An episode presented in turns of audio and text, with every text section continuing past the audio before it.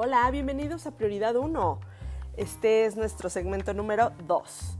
Y hoy vamos a hablar de un tema escabrosísimo, súper preocupante para todos. ¿Qué hago con mi personal en esta pandemia? Tengo que darlos de baja. Bueno, soy Jessica Ribeira y me da mucho gusto saludarlos nuevamente a Prioridad 1. No se pierdan todos nuestros capítulos, vamos a estar hablando de temas muy importantes e interesantes y cómo sobrellevar esta pandemia con nuestros negocios. Y bueno, vamos a comenzar. Sin más preámbulos, justamente esta pregunta que el día de hoy quiero plantear con ustedes es algo que muchas personas me han preguntado. ¿Qué hago con mis colaboradores en esta pandemia? ¿Tengo que darlos de baja? ¿Cómo procedo legalmente? ¿Puedo hacerlo o no? Y aquí la respuesta que obviamente mucha gente seguramente está esperando. Es muy sencillo. La primera pregunta que tienes que hacerte para poder contestar esto es, ¿tu negocio definitivamente ya no está produciendo ganancias? Lo que estás recibiendo es más bien para, para pagar obviamente todo el adeudo que traes. Eso es lo primero que tienes que preguntarte. Si la respuesta a esta pregunta es sí, en definitiva, es momento de que pongas un alto. Dicen que es mejor retirarte en tu mejor momento que antes de que estés abajo. Por eso es que yo les recomiendo que siempre que tengas tu negocio y que ya estés en una expectativa difícil, no esperes a llegar al horizonte y después haberte arrepentido de no haber tomado una decisión importante.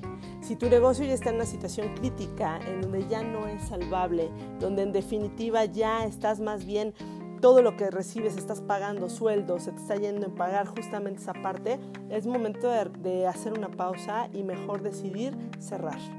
Creo aquí lo importante es hablar con la gente y concientizarla, por supuesto, de la situación actual.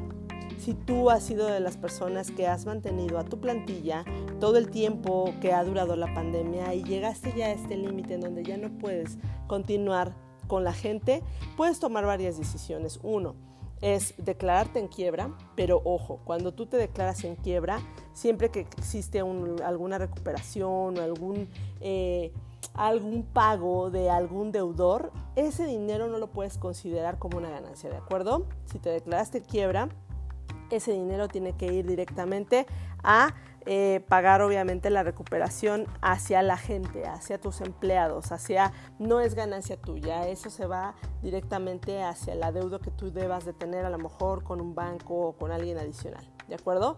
Ahora, si no te vas a declarar en, quiebra y lo que quieres hacer nada más es cerrar temporalmente, entonces también te puedo recomendar que puedes hablarlo con tu gente y sugerírselos. Decirles, oye, tengo que cerrar en definitiva, pero en cuanto se reactive la actividad, pues me gustaría volver a contar contigo.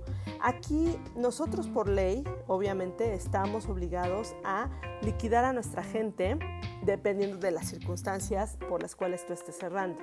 Si estamos liquidando a nuestra gente por un tema de eh, reestructura completa de la organización, es decir, por cierre, ahí sí no hay de otra y la gente podría irse nada más con los tres meses que nos está obligando la ley a hacerlo. Sin embargo, tú podrías negociar con el colaborador eh, justamente la cantidad y llegar a un convenio y dejarlo por escrito es bien importante que lo acuerdes con la persona. De lo contrario, si te verías implicado en un problema legal si lo estás dando de baja sin ninguna explicación y sin ningún motivo real por el cual la gente tenga que retirarse de elaborar contigo. ¿De acuerdo?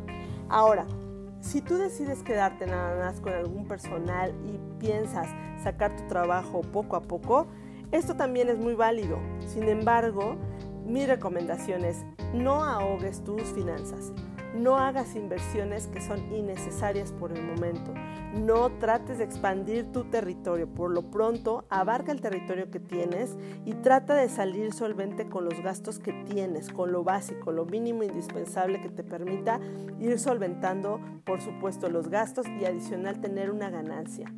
Recuerda, tus gastos para tener un tema financiero saludable es que no gastes más del 30% de tus ingresos. Recuerden, 30% de tus ingresos es lo que debes de dedicar a gasto.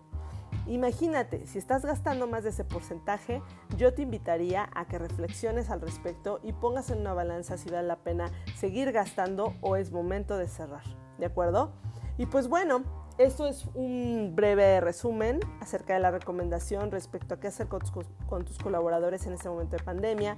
No se pierdan otros episodios que posteriormente estaremos publicando y les tenemos una próxima sorpresa. Va a haber un congreso de asesoría para todas aquellas pymes que quieran saber cómo manejar el tema del estrés en la pandemia, cómo poder manejar justamente a sus colaboradores y darlos de baja dentro de la organización sin que esto les implique un riesgo, cómo pueden obviamente manejar el tema del el trabajo remoto, este congreso ya les estaremos invitando posteriormente, va a ser en línea, así que no se lo pierdan. Vamos a tener invitados muy interesantes y pues recuerden, hay que darle a todo una prioridad, ¿no? ¿Le damos prioridad o no? Bye.